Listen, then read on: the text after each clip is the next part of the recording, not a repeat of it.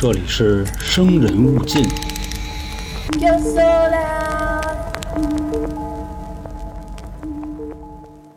大家好，欢迎收听由春点为您带来的《生人勿近》，我是老航。今天呢，咱们整点这个杀人放火的买卖啊，还是香港十大奇案系列，且目前啊排第一的这么一个事儿，就是臭名昭著的雨夜屠夫案。咱们在上一期的案件里边说过啊，香港十大奇案，我个人觉着啊是按照残忍的程度和社会影响力来排名的。原先咱们说过的那个 Hello Kitty 藏尸案和跑马地的纸盒藏尸案，跟这回这大哥比起来啊，可以说是小巫见大巫了。那么说这大哥到底犯了多大事儿呢？能排到十大奇案之首？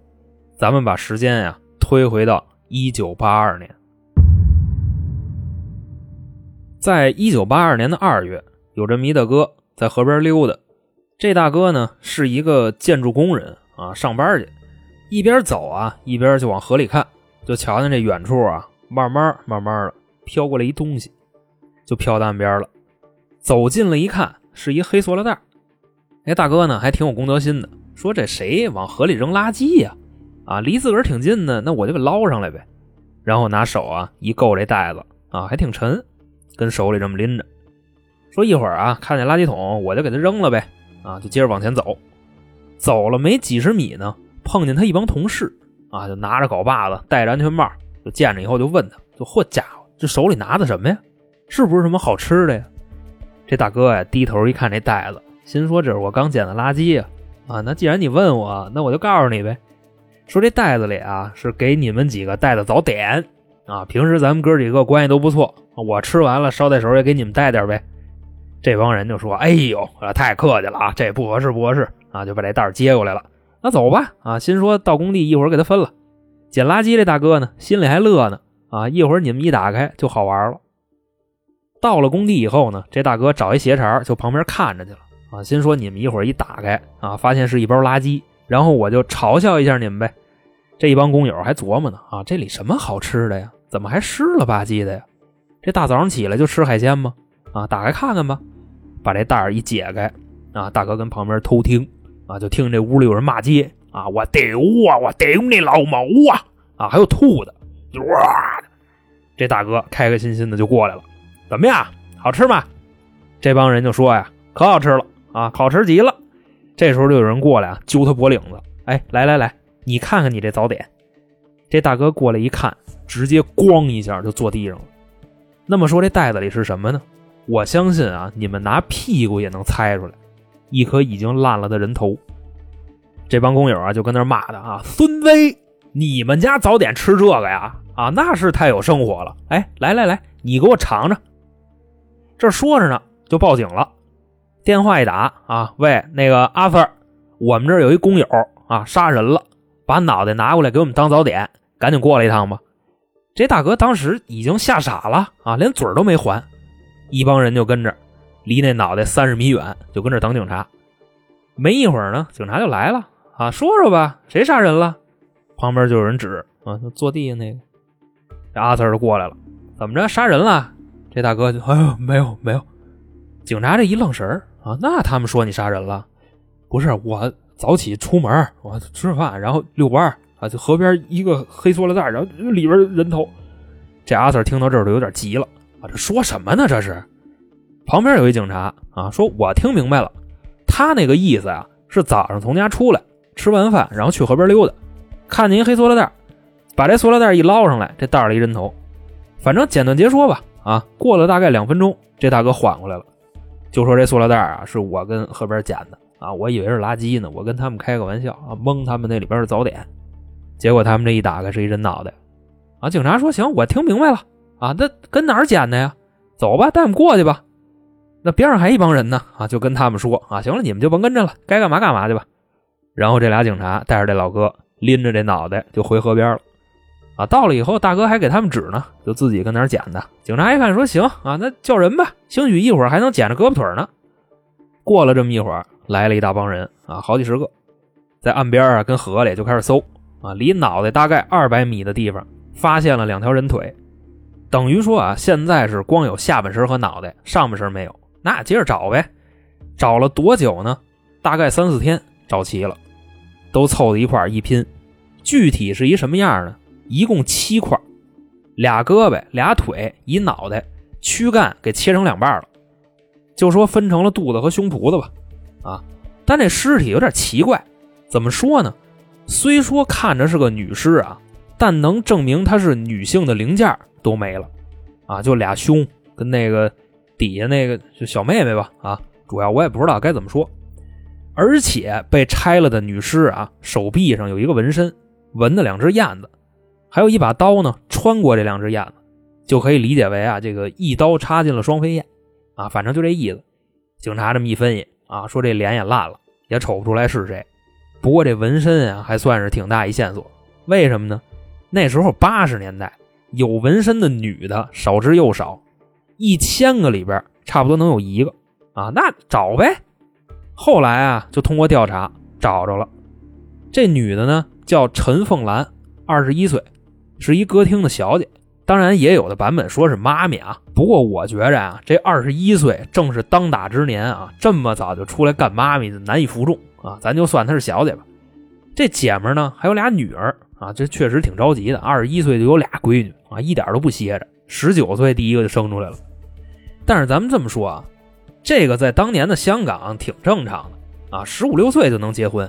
当时呢，就是她老公爆蛋啊，说自己媳妇儿晚上没回家，应该是让人给绑了。为什么呢？他这个行业特殊啊，干歌厅的，天天接待的都是大哥。兴许哪句话说错了啊，人大哥不乐意了，就给他绑了呗。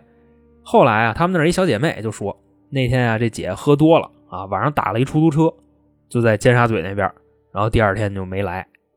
当时啊，法医验尸的结果啊，显示陈凤兰已经死了差不多一礼拜了。警方呢，当时第一肯定怀疑丈夫。一般啊，这个妇女死了都是先调查丈夫，而且他们的邻居啊，反正说他俩就关系不好啊，天天干架，估计也是这帮香港老太太啊，天天跟那楼底下胡砍啊，张家长李家短，三只蛤蟆五只眼，反正越说越邪乎。最后呢，就这么一调查啊，丈夫的嫌疑直接排除，因为丈夫啊有充分的不在场证明。那么说这条线索断了，就只能是根据陈凤兰小姐妹的证词啊，看能不能找着当天晚上那辆出租车。咱实话实说啊，这东西上哪儿找去？那时候八几年也没探头，而且陈凤兰上出租车只有她一个人看见了，也没记车牌号。主要谁没事记人车牌号啊？总之啊，这条线索也断了啊。当时给警察愁的都没辙没辙的了，因为这类案子是最不好查的啊，死的是一歌厅小姐。这个职业的社交圈子啊，大到你无法想象，而且三教九流什么人都有啊，挨个找，最后呢也都是挨个的排除了嫌疑，等于说过了几个月吧，啊，这案子就成一悬案了，一点招都没有。后来呢，差不多过了半年啊，警署接着一个报警电话，是尖沙咀一个照相馆里洗照片的打过来的，啊，这块我给岁数小的听众稍微介绍一下啊，什么叫洗照片的。大家别嫌我啰嗦，因为咱们的听众里边有不少零零后啊，兴许都不知道有这玩意儿。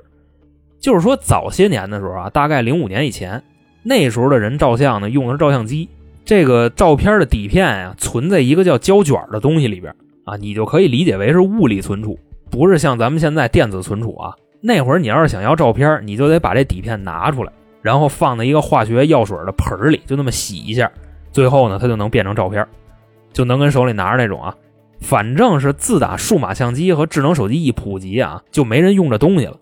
所以要给岁数小的听众稍微说一下，说洗照片这哥们儿啊，是他报的警，就跟警察说，就阿 Sir 啊，我报案，我刚才啊跟这儿洗照片呢，洗着洗着我就发现我洗出一集电视剧来。警察就说，哥们你没事吧？你是不是跟那小黑屋里洗照片洗疯了？给你，这哥们就说，阿 Sir 您听我说呀。我洗的这第一张照片啊，是一女的躺一地方啊，这女的还挺好看。第二张呢是这女的呀身上少了一件衣服。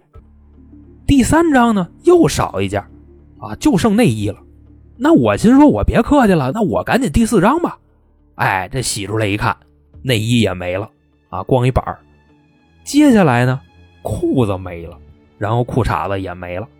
我当时这么一分析啊，我说今天这活干的挺妙的，你像我们冲洗师还有这个福利，那就接着洗吧。一会儿啊，您猜怎么着？来了好多特写啊，就那个胸啊、小妹妹，就这地方，反正给我看一溜够。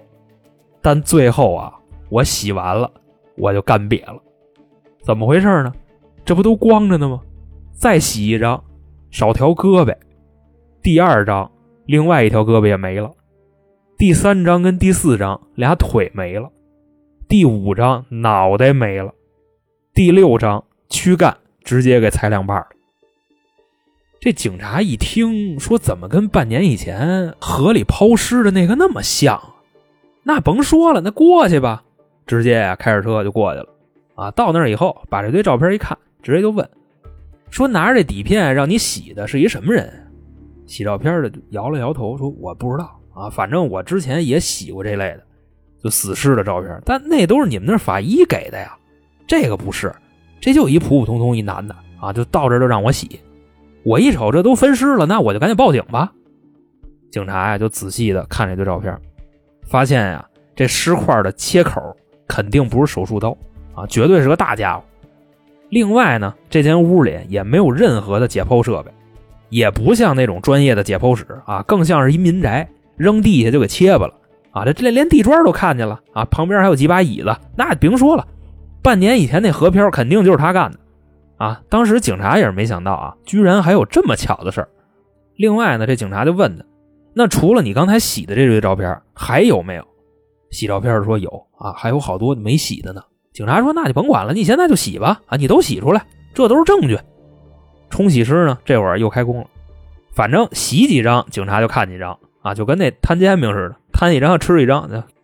后来看着看着，就发现点问题，这照片里的女主角啊，换人了。这已经是第二个了，现在跟那儿躺着，警察呀就仔细的看这张脸，怎么看怎么眼熟。后来呢，这几个人一分析，想起来了，这女的是谁呀？前几天警署报过一个失踪，家属提供的照片啊就有这女孩，现在跟这照片里躺着呢。几个人呢就跟这等这后续的相片，还是跟刚才一样，脱外套、脱裙子啊，内衣裤衩子全没了。特殊部位的特写也都给完了，警察说：“行了，那你就接着洗吧，我们就不看了啊。这事儿基本上已经定性了。反正你这样啊，一会儿我们这边啊来十几个便衣，分别安插在这条街上的各个角落啊。另外啊，你这个店里我们也得安排人啊。回头取照片的人一来，你把东西给他，然后使一个眼色，我们直接就抓人啊。这洗照片的就啊，叶夫您甭管了。”反正啊，这十几号便衣就在这个照相馆外边就这么等着。大概呢，过了几个小时，来一男的开着一出租车就进来了，就说：“老板，那照片洗好了吗？”这冲洗师啊就哆了哆嗦的拿着那照片，洗洗洗好了，刚给给给您吧。这警察一看他这个状态啊，就冲他使一眼神，那意思是他吗？这哥们点点头，对，就他。这屋里啊，几个便衣冲过来就给他摁那儿了。啊，外边还有一帮，听见屋里有动静，嘁哩喀喳全进来了，一帮人就给围上了。啊，说说吧，那照片谁的呀？这会儿啊，来拿照片这人啊，就这出租司机就说：“这这不不是我的啊，这我朋友的。”警察就问：“那你朋友跟哪儿呢？”他就说：“呀，离这儿不远啊，他让我帮他来拿照片，一会儿让我给他。”警察说：“那行啊，你朋友是吧？啊，那你投了走，我们后边跟着你，咱们都散开啊，就一人跟着他。”另外的人旁边埋伏，他那朋友一露面直接就抓人，这帮警察就埋伏在周围，就跟着他走。啊，另外呢还有俩警察直接就上他那辆出租车了，啊，检查一下，跟车上翻了一会儿就走过来了。啊，行了，收队吧，就是他。然后冲着这出租司机说：“哎，你朋友，你朋友跟哪儿呢？我问问你。”啊，说完从兜里掏出一副手铐子来，旁边那警察手里拿着一把砍刀。那咱们说这是个什么组合呢？其实啊，这手铐子和砍刀都是从这出租车上搜出来的啊，就在驾驶位的右手边，随时就能拿。警察说：“你要车上放把刀还能理解啊，因为你出租司机啊，防身，是吧？这都能说得通。主要那时候年头也早，八几年。但这个手铐子你是打哪儿来的呀？啊？这出租司机啊就往那一站，也不说话。警察说：那行了，那就认了啊，那带回去吧。”后来到警局一审啊，这哥们呢叫林过云，二十七岁，是一个出租司机，而且呢他还是那种出夜活的司机。那时候香港的出租行业就是这样啊，分黑白班，这边审着，另一边呢还一队警察，直接就上他们家了。啊，进屋一看，好家伙，这屋东西可够值钱的啊！各种各样的照相机、摄像机、三脚架、补光灯啊，就这类东西吧。当时警察就说呀，那设备比好多小剧组还齐全呢。啊，就给局里打电话，说跟他们家搜出一堆那个摄影器材来啊。这边警察就审他，你买那么多摄影器材干嘛呀？林桂云就说啊，爱好啊，不瞒您说，阿 Sir，我开出租挣这俩钱全买这个了。那咱们这块说一下啊，他哪儿来的钱买这堆东西？因为那个时候啊是八十年代，出租司机呢算一个挺挣钱的行业啊。你早年间打车也特别贵，而且大部分人也没车，所以出租司机挣的还是挺多的。另外啊，在他们家的警察又搜出一堆书来，多大一堆呢？基本上啊，卖破烂能卖个百十来块钱，反正就这么多啊，就翻着看看呗。有几本摄影的，有几本象棋的，这都比较正常。再往下翻。这帮阿 Sir 有点愣了，看见什么了呢？全是那种香蕉周刊啊！这块解释一下，什么叫香蕉周刊？基本上就是黄书，而且这些书你翻开以后会发现很奇怪，那书上面关键的部分啊，都让人拿剪子给绞下去了啊！具体是什么关键部分，各位自行脑补啊。还有呢，就是在他们家搜出一个大铁箱子，从床底下抠出来的啊！这铁箱子上还一把锁。嘎嘣把这锁一剪，把箱子打开，里边的东西啊更有意思了。最上面一层呢是一堆胶卷啊，就是那照片的底片，这也没什么新鲜的。箱子的一边呢还有好多的手术器材，剪子、手术刀，就这类东西。这几个警察一想，这也正常啊，他不分尸吗？那这东西肯定用得着啊，就接着翻。再往下就是几个罐子，这罐子里啊都是液体，红了吧唧的。翻箱子这人啊，拿出来一罐，刚拿起来还没打开呢，直接哇就吐了，啊！旁边那几个警察就围过来，我操，怎么了？怎么了？吐的这哥们儿就一边喘一边说：“你自己瞧去吧。”啊，这几位都一样，拿过来哇，全吐了。好家伙，就吐这一地啊！那屋里都是酸的，他喷的满处都是，恶心极了。那咱们这块不多描述他们啊，咱就说这罐子里装的是什么。是拿福尔马林泡着的女性生殖器官，比方说就给孩子喂奶那东西，或者是说牛欢喜这类物件啊，这可都是真的啊，可不是模型，就跟标本似的，在那罐里泡着。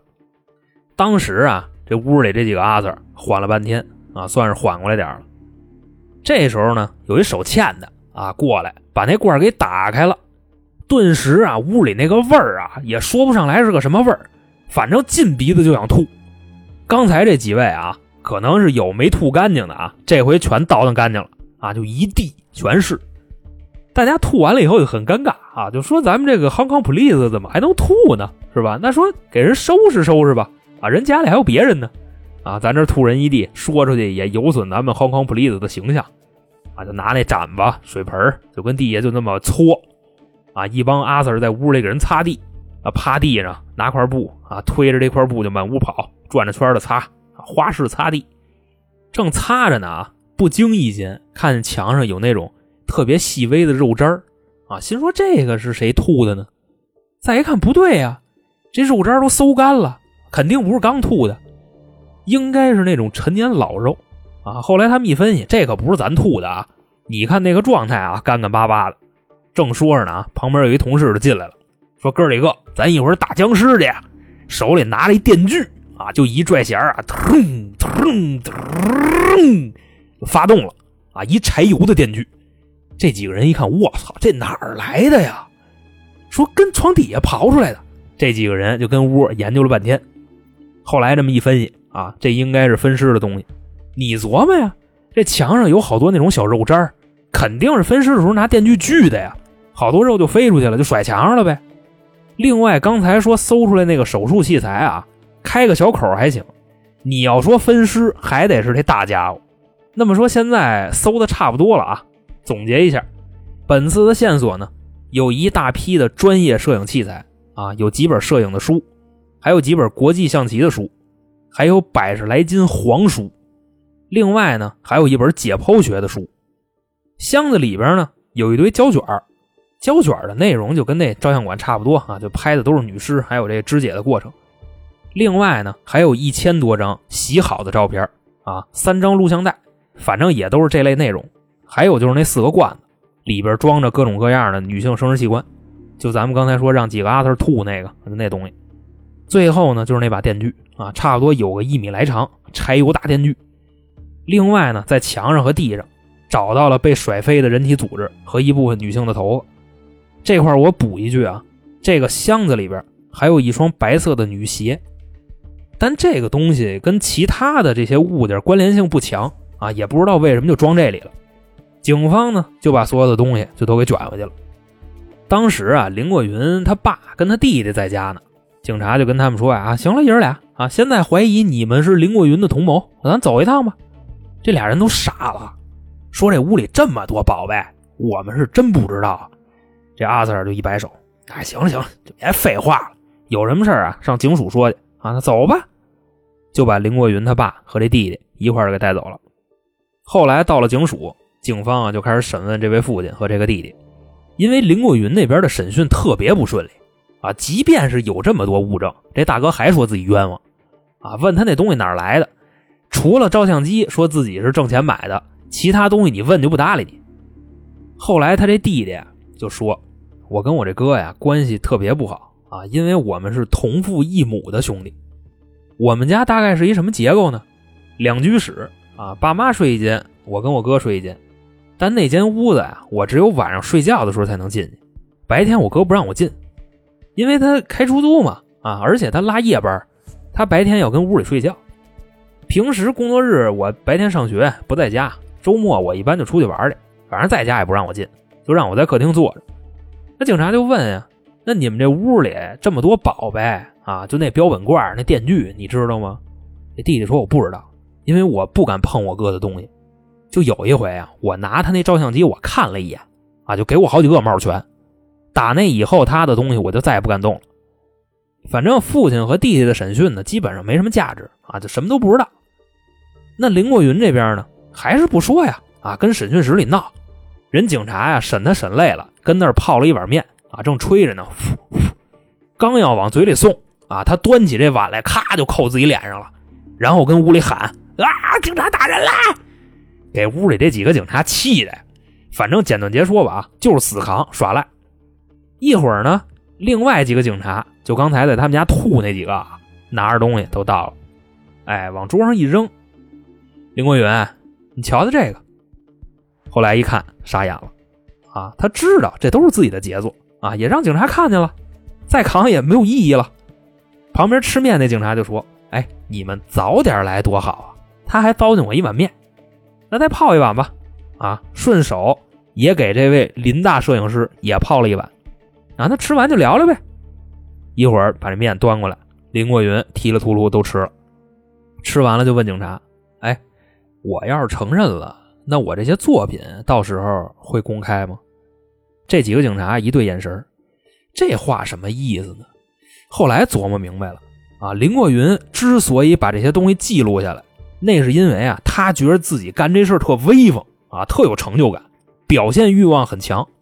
然后警察就说：“那公开啊，肯定公开，到时候我们会提供给媒体，新闻一发，您到时候就香港第一杀手了啊！”林过云一听，那行啊，那我承认啊，就你们看见那堆东西，那都是我干的啊，那我一个一个说吧。然后跟警察就都交代了，啊，也就这半年吧。林过云一共杀了四个人。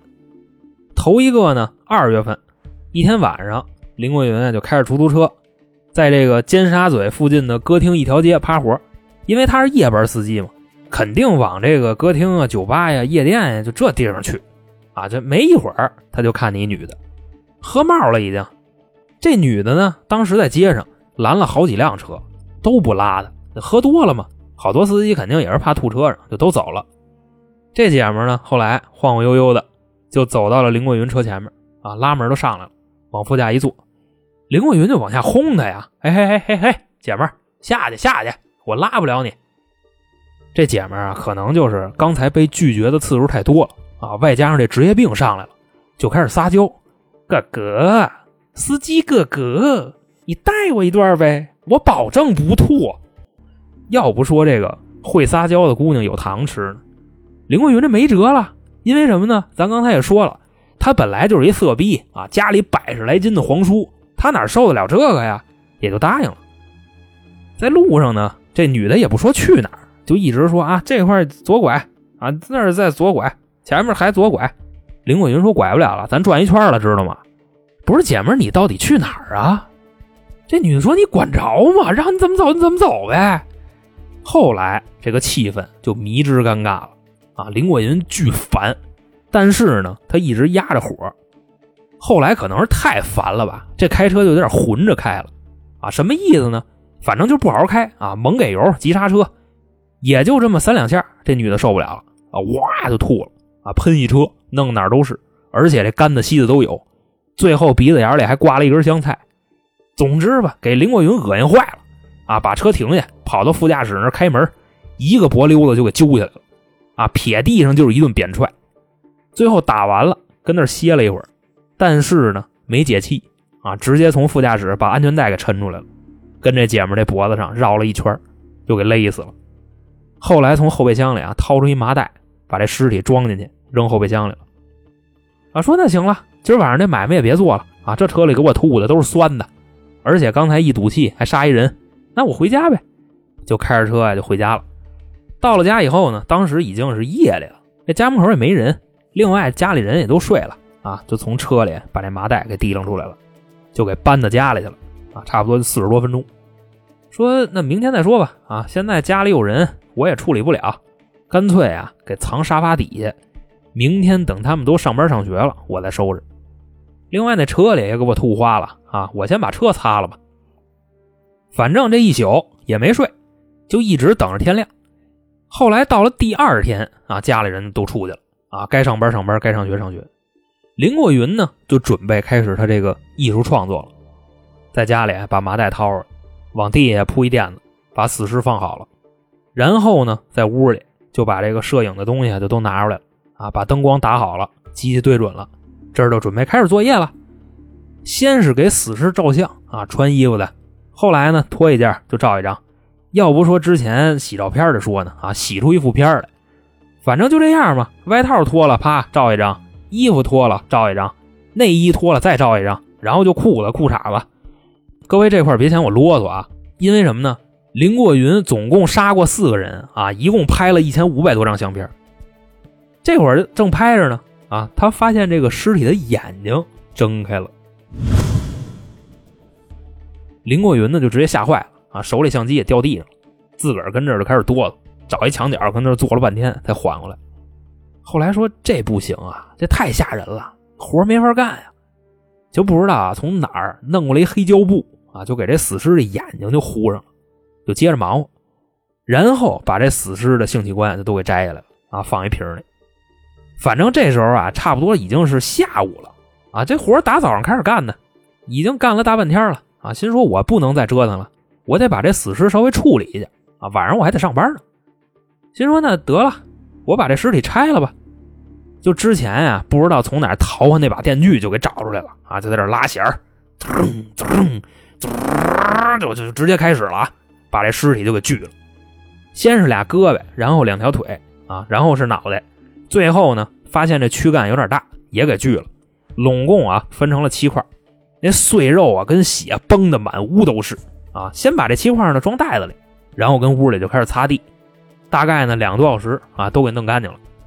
说是弄干净了，其实是不仔细看看不出来，反正都收拾完了，那扔垃圾去呗啊，就把这七个袋子都装车上了。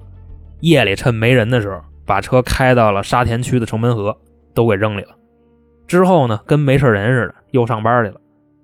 这后边的几天呢，这林桂云一点都不害怕啊，他还总结呢，说我这回这个活干的不利了啊，咱第一次嘛，手法差点可以理解啊，自个儿就跟这给自个儿宽心，感觉吧，拆器官的时候有点莽撞了啊，拆的不好，就跟那个吃烧鸡似的，本身是想撕一鸡腿结果就撕走了半只鸡啊，差不多这意思。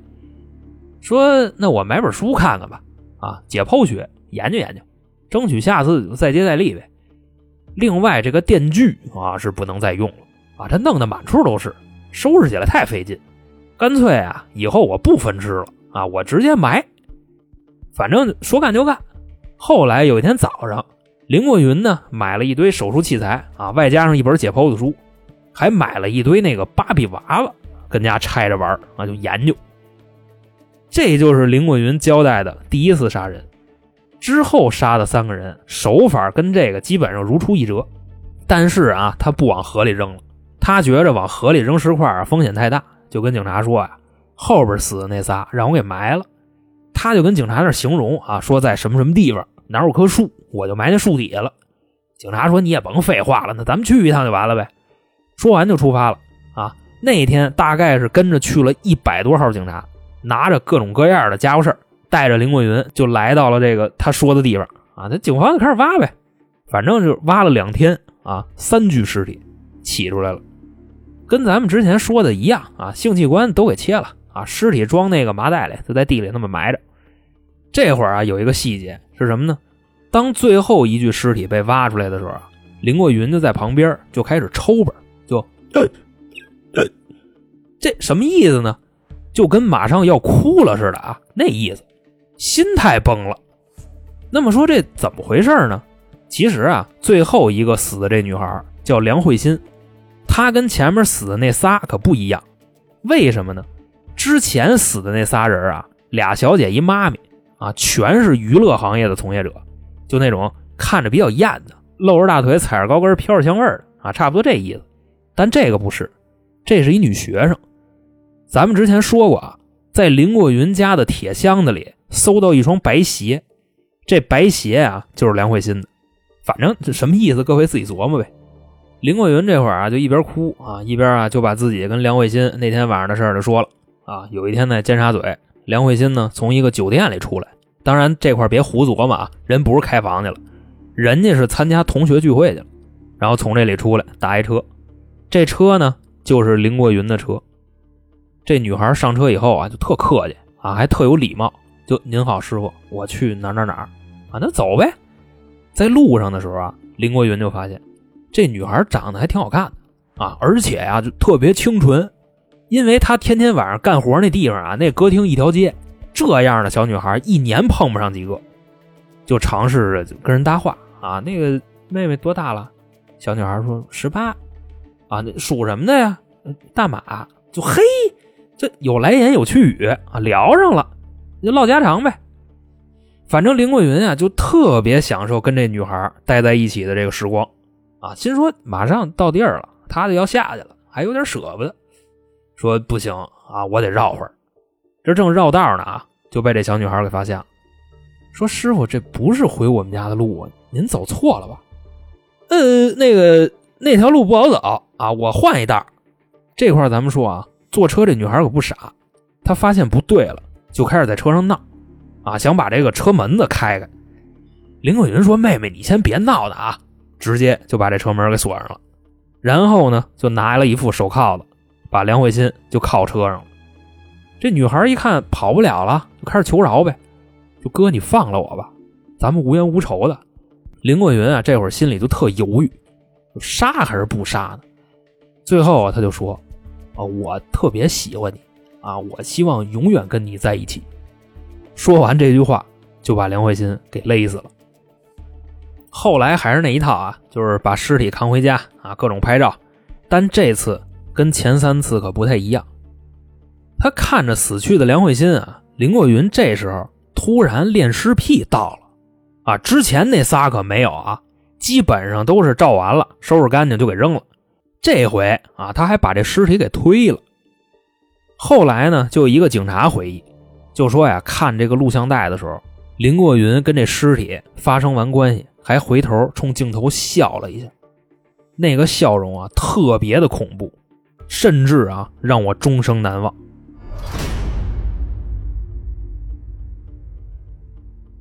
后来的事儿咱们都知道了，林过云在干完这票以后啊，把照片送到了照相馆，然后就被警察给逮了。反正从这时候算吧，差不多过了半年，在一九八三年的三月份，林过云的案子开庭审理，啊，当时法院门口啊还聚集了好多香港公民，那意思什么呀？今天啊，就林桂云这人要不当庭处死，我们就不走了。哎，知道吗？另外，法庭里边呢，控方的律师拿出证据啊，七百张底片，一千五百张照片啊，还有三卷袋子。另外呢，装有女性生殖器的罐子、手术刀啊、电锯什么的都掏出来了。这辩方律师啊，一看这个，他就拐了一弯说什么呢？林过云杀人不假，但是这人呀是一疯子啊，是一精神病。林过云呢，坐在被告席上，一听这个，就直接就开始演啊，在法庭上喊啊：“我是这个玉皇大帝的女婿，我金锤八百斤，我砸死你们这帮货。”过了一会儿啊，又换词儿了啊，说我是上帝派来的雨夜屠夫，我杀人是受了神的旨意，反正全是这话，而且还中西合并啊，先说的玉帝，后说的上帝。为什么说啊，传到今天这个案子叫雨夜屠夫呢？其实就是打这儿来的。啊，不是说他每次作案都下雨啊，哪有那么巧的事儿啊？所以这个雨夜屠夫啊，打根儿上是他自封的。林过云那律师就说呀：“说你瞧见没有，这叫妄想症，这就精神病啊，行为也不受控制，所以请法官从轻处罚。”两边这个律师啊，在法庭上就开始掰 e 这个时候呢，又一份证物被交上来了，是什么呢？